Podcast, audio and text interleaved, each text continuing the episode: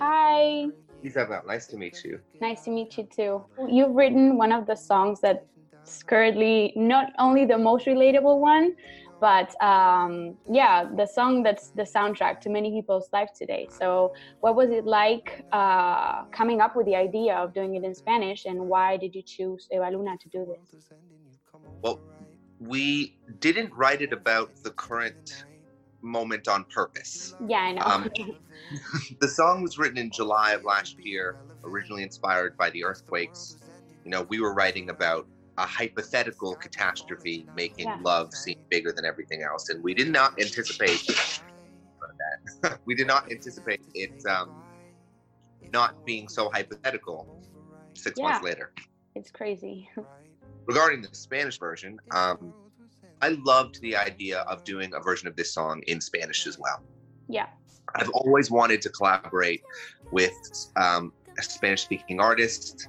Um, and I had become friends with Mau y Ricky. Oh, that's great. Uh, and I asked them, I just said to them, I was like, hey, I'm looking to do a version of this song. Like, would, is there any like female artists who you would recommend? And they said, not just because she's our sister, but you should totally do it with Evaluna. Yeah, yeah, she's awesome. Um, and I listened to her voice and I just fell in love with her voice and thought it would be perfect. And then I heard her sing it and just got chills and, and thought it was so incredible. And I'm so, it, it couldn't have been, it couldn't have been better. I'm so happy it was her. What did you feel when you uh, heard her, the, your song in her voice and in Spanish, which was, must be crazy, right? Yeah, so I speak a little bit of Spanish, but not quite enough to really understand the words. Okay. but what I love about her version of the song is when they when they wrote um, when they wrote the the new parts in Spanish, they yeah. weren't just translating it word for word. Like they really captured the emotion of it and the, the feeling of the song, and then to to bring that to life in a new language, I thought it was so special.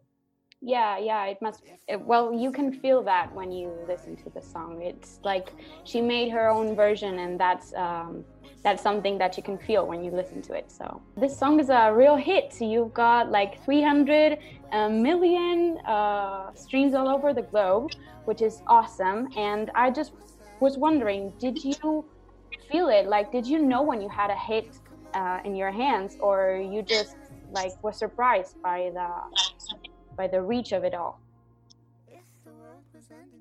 Well, it's hard to say. Like I, I've never had a hit before, okay. so.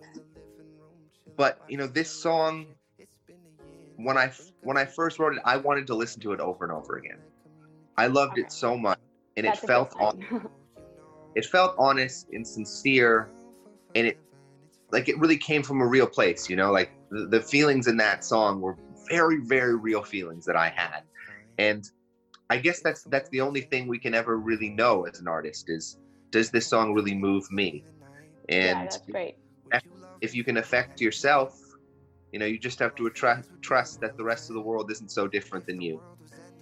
That's awesome. That's a, a great way to put it. Um, I must say, I've heard it a million times and it gets me every single time. So yeah, I mean, congratulations on the song. I've also uh, noticed you have released a whole EP, um, which is great as well. Can you tell us more about it? Uh, what what was the inspiration for this EP? Sure. So it's it's the first body of work that I've put out, um, and it has songs that span over about a two year period. Okay. Um, I find that if I just write about my own life and I tell true stories, I don't have to try and come up with a theme for the songs. Yeah. I, I just they connect by themselves because yeah, your own theme. You are your exactly. own theme. Okay, that's great. So these songs, I mean, at the at the core of them, they're they're me figuring myself out in and out of love. There are some songs on the EP that are right at the end of my last relationship, mm-hmm. and the last song on the EP is right at the beginning of the one I'm in now. Um, okay, so it's like your own timeline, right? It's your own life. That's great. Exactly. I know plans have changed a lot uh, since we're in quarantine and things are rough and difficult. But uh, have you got any plans for 2020 or is it still on pause? Well, I'm as soon as it's safe to do so, I cannot wait to be on tour again. Yeah. You know, I, I do these I do these IG live concerts every Thursday, but it's not the same singing to an audience that's trapped in my phone, you know? Oh, like, I yeah, I can imagine. It must be difficult, like, different.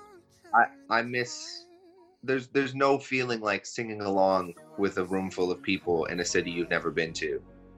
You know, oh. it, has been it's been a dream since I was a kid to to play concerts in South America. So Oh yeah, we can wait for you to come here. Uh, yeah. What part of the world? Where are you? What country? I'm in Argentina. I'm Very in Argentina. Cool. So yeah, I mean, if you can come when this is all over, we would be so grateful for it. And uh, yeah, I mean, I can I can't wait to hear uh, if the world was ending live because that was that must be another dream for you, right? You've never performed this song live, or have you? Um, I, I've performed it live. I performed it on my tour. My last tour in Europe was right before. Quarantine. Oh, okay, okay, great. So, so you've got the chance. It would be a shame if you didn't.